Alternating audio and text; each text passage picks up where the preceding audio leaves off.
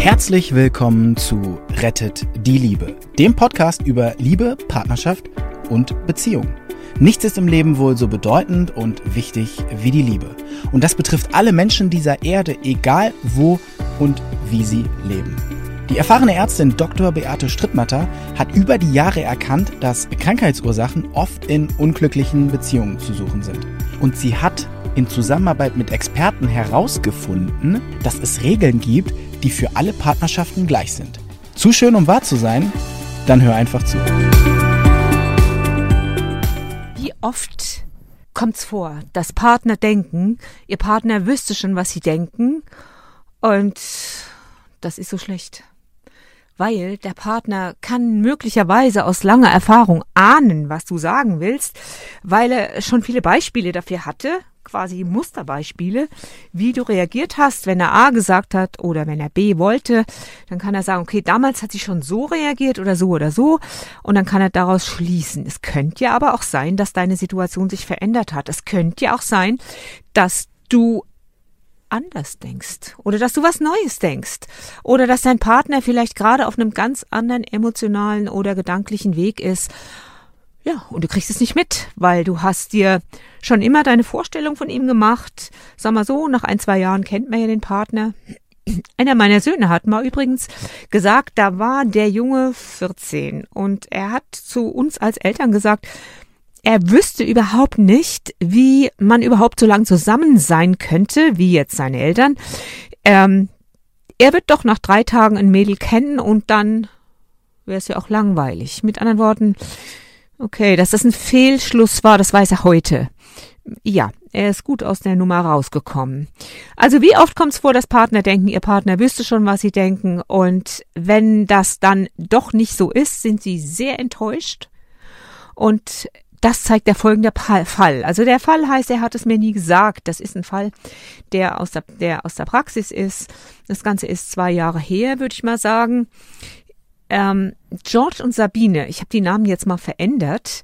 Die beiden kommen zu mir, weil Georg nach einer schweren Erkrankung meine naturheilkundliche Unterstützung gesucht hat. Sabine, die ihr Mann, ist etwa 40, beide sind 40 bis 50, Sabine, die ihren Mann in der langen Krankheitszeit aufopferungsvoll begleitet hat, sitzt an meinem Schreibtisch. Ich werde das nie vergessen. Es ist, als wäre es heute. Georg liegt vor mir auf der Liege. Ich arbeite an ihm körperlich und an den Ohren, an den Ohrreflexzonen, Akupunktur. Und während der Behandlung frage ich ihn ganz arglos, okay, doch nicht so ganz arglos, dass er ja wirklich Glück hätte, so gut unterstützt worden zu sein durch seine Frau und ob er ihr das schon mal gesagt hätte. Okay, wie ich erwartet hatte, nickt Georg eifrig mit dem Kopf und sagt, doch, doch, meine Frau weiß das. Sabine am Schreibtisch hat bereits angefangen zu weinen. Sie ist fassungslos. Sie weint, weil sie es hier zum ersten Mal von ihm hört. Und sie weint auch, weil sie jetzt spürt, dass sie eigentlich auch wütend darüber ist, dass er ihr das bisher noch kein einziges Mal gesagt hat. Ich saß da und dachte, was mache ich jetzt? Gehe ich jetzt raus? Bleibe ich jetzt da? Ich bin dann da geblieben, weil ich dachte, dass sie vielleicht einen Dritten gebrauchen könnten, um damit klarzukommen, und das brauchten sie auch. Sie waren nämlich beide genauso fassungslos. Ihr Mann hatte überhaupt nicht damit gerechnet, dass er ihr das gar nicht gesagt hatte. Verwechselt nicht eure innere Realität, dass ihr das denkt. Und dann verwechselt man das damit, dass man es vielleicht dann auch schon gesagt hätte. Ich kann das ganz gut nachvollziehen, weil ich habe ja Freunde so überall und kenne Menschen so viele durch meine Arbeit, die verschiedenen Arbeiten, Unterricht und Praxis und so. Und ich habe sehr, sehr gute Freunde, die ich aber selten sehe. Und manchmal denke ich, wenn ich die sehe, ich hätte ihnen schon was erzählt, was ich ihnen aber noch nicht erzählt habe, weil eigentlich wollte ich es ihnen erzählen. Ich habe an sie gedacht und habe gedacht, das müsste ich immer bei Gelegenheit erzählen und dann kommt es doch nicht zu einem Anruf, weil eben gerade keine Zeit ist oder es ist zu spät oder man will vielleicht nicht stören. Aber in meinem Kopf ist es tatsächlich so drin, als hätte ich ihr das schon gesagt. Bei ihm jetzt war es noch einen Schritt schlimmer. Ähm, er hat es verwechselt. Er hat gedacht, was er denkt und was er fühlt, das kriegt sie ja bestimmt automatisch mit, also wie so ein Telepathiesender. Und in dem Moment wurde es ihm klar und er war ganz betroffen. Erst war er fassungslos, weil er wusste nicht, ist das seine Frau oder ist sie das nicht. Dann wusste er nicht, das habe ich ihn hinterher gefragt, ist sie noch ganz dicht vielleicht? Und dann war aber so klug, sich zurückzunehmen und zu überlegen, es könnte ja sein, dass sie recht hat. Und die beiden haben sich vorgenommen, dass sie regelmäßige Updates machen mit den sogenannten Zwiegesprächen. Die Zwiegespräche, die besprechen wir in einem anderen Podcast. Ganz, ganz tolles Instrument, um rauszufinden, wer bin ich und wer bist du und wie nimmst du mich wahr? Ich sehe solche Missverständnisse unter den Partnern so oft. Immer, wenn ich Paare gemeinsam in der Praxis habe und der Mann zum Beispiel positiv über seine Frau spricht oder umgekehrt, dann befindet sich ein Partner bereits in einem anderen Zimmer und ich bin mit dem ersten Partner dann allein, dann frage ich nach, ob er diesen positiven Gedanken bereits seiner Frau mitgeteilt hätte. Die Antwort heißt dann immer wie? Wirklich, immer, immer, immer. Doch, doch, das weiß sie. Ist unfassbar. Doch, doch, das weiß sie. Jetzt sind es zufällig beides mal Männer gewesen, die gesagt haben, doch, doch, das weiß sie. Aber glaubt mir, Frauen sind auch betroffen. Jetzt ist es mit uns Frauen allerdings so, dass die Natur uns tatsächlich mit dem Redegehen ausgestattet hat. Wir teilen uns mit, wir sind äh, ich meine, das ist jetzt nicht gegenüber den Männern, ihr könnt's nicht, sondern man darf ja nicht vergessen, unsere genetischen Vorfahren sind ja zum großen Teil noch in uns präsent.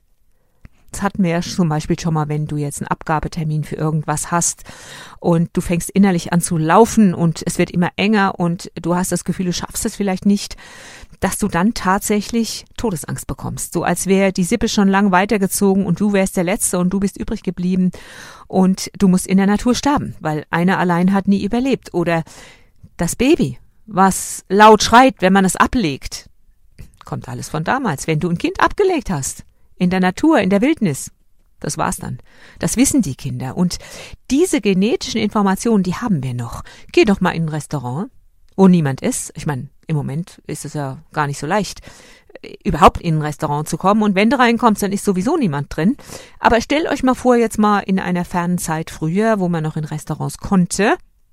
Stell dir vor, du gehst in ein Restaurant, da sind jetzt noch kaum Plätze belegt. Und du hättest die Wahl, Du setzt dich in die Mitte oder du setzt dich an eine Bank, auf eine Bank mit dem Rücken zur Wand. Wo gehst du hin? Das ist logisch, wo du hingehst, ne? Keiner setzt sich in die Mitte. Warum? Gene von früher.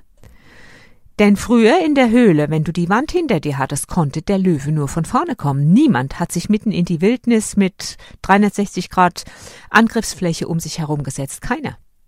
Das heißt, ähm, die Frauen haben tatsächlich die Aufgabe, die waren für die soziale Gefüge zuständig, die waren mit der Familienaufzucht beschäftigt, die Männer waren auf der Jagd, da war die Aufgabenteilung eigentlich ganz klar. Manchmal denke ich, die hatten es vielleicht doch etwas leichter, weil von denen wurde nicht erwartet, dass sie das Reh erlegt haben. Und deshalb finden übrigens auch Männer im Kühlschrank nie was, was vor ihnen liegt. Die haben das ganz im Ernst, die haben tatsächlich den Weitblick. Der weite Blick der eher darauf gerichtet ist, wo läuft jetzt mein Wildschweinbraten. Deshalb finden Sie nicht, wenn vor Ihnen der Käse liegt. Seid freundlich, wenn ihr sowas seht. 100 Pro habt ihr das in der Verliebtheitsphase süß gefunden. Jetzt findet ihr es nicht mehr süß. Jetzt nervt's euch, weil wie kann man denn nur?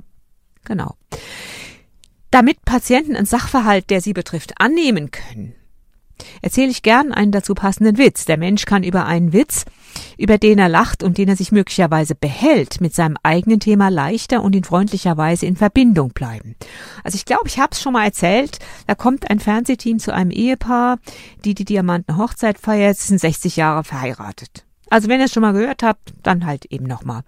Die Fernsehleute wollen wissen, wie sie das gemacht haben, so lange zusammen zu sein. Der Ehemann führt das Team stolz in ihr Bad und sagt, sehen Sie, eins unserer Geheimnisse ist, dass wir alles teilen. Sehen Sie und zeigt er auf zwei Handtücher. Auf diesem Handtuch steht A für Antlitz und auf dem anderen G für Gesäß. Da wird die Ehefrau neben ihm ganz blass und sagt, aber Schatz? Ich dachte immer, G heißt Gesicht und A Okay, so lang zusammen, so lang aneinander, bei, äh, aneinander vorbei kommuniziert. So läuft es in vielen Untersuchungen, nach vielen Untersuchungen läuft es so in fast allen Lebensbereichen des Paares. Beim Urlaub, beim Essen, beim Sex. Ich meine, Sex ist meistens ganz besonders schlimm. Wir erzählen jedem anderen, was wir vielleicht für Vorlieben hätten, aber beim Partner äh, nicht wirklich. Und so zum Schluss noch so formuliert hm, Lukas Michael Möller, den ich sehr verehre, leider ist er schon gestorben, sein dreifaches Gold in der Partnerschaft. Und das ist aus dem Buch hm, von Lukas Michael Möller, Gelegenheit macht Liebe. Am Anfang ein bisschen sperrig zu lesen, danach ist es richtig cool. A. Das dreifache Gold ist A. Die Selbsterläuterung dem Partner gegenüber. Wie geht es mir? Was fühle ich?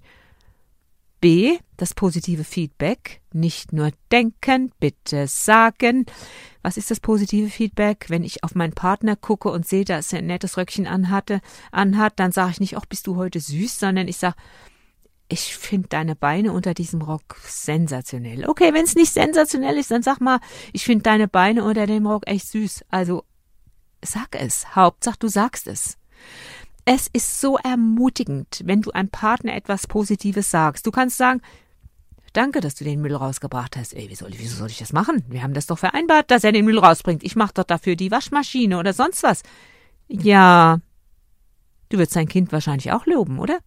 Wenn das die Hausarbeit eingeteilt ist und das Kind macht das, dann lobst du das, richtig? Lob deinen Partner genauso. Also nochmal, die Selbsterläuterung wie geht's mir? Wie fühle ich? Was fühle ich? Da musst du erst mal reinfühlen, wie es dir geht. Möglicherweise ist das der einzige Punkt am Tag, wo du überhaupt mal reinfühlst. B, das positive Feedback. Nicht nur denken, bitte auch sagen. C, und das ist was, was eher wenig bekannt ist. Du sollst einen Verhaltenswunsch an den Partner äußern für schwierige Situationen. Was heißt das?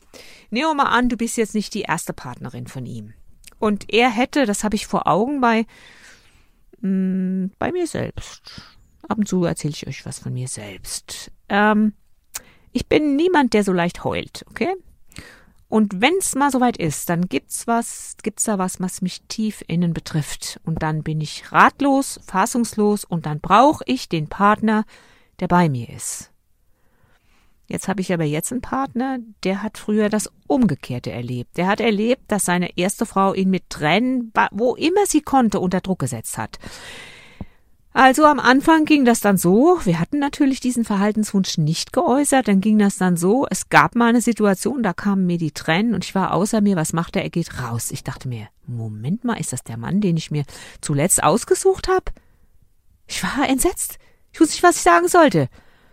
Aber zum Glück war ich schon ein kleines bisschen schlauer als vor zehn Jahren, als vor 20 Jahren und habe das angesprochen.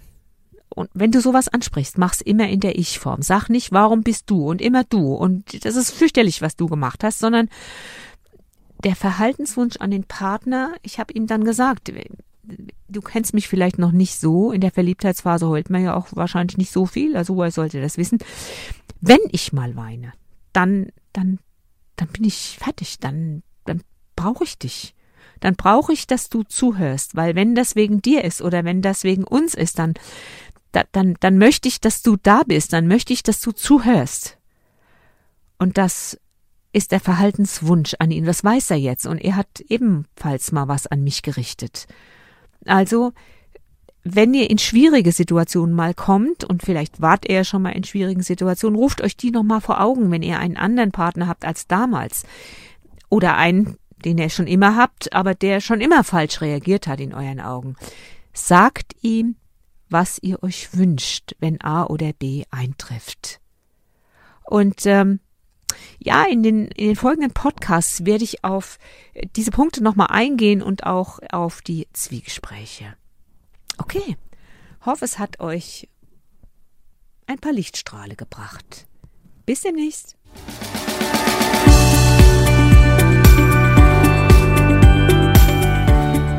Und wie war es? Wenn es euch gefallen hat, dann abonniert gerne den Podcast. Beate Strittmatter hat auch ein Buch geschrieben, Rettet die Liebe. Dann habt ihr die Gesetze immer zur Hand. Der Link ist in den Show Notes. Macht's gut, bis zum nächsten Podcast.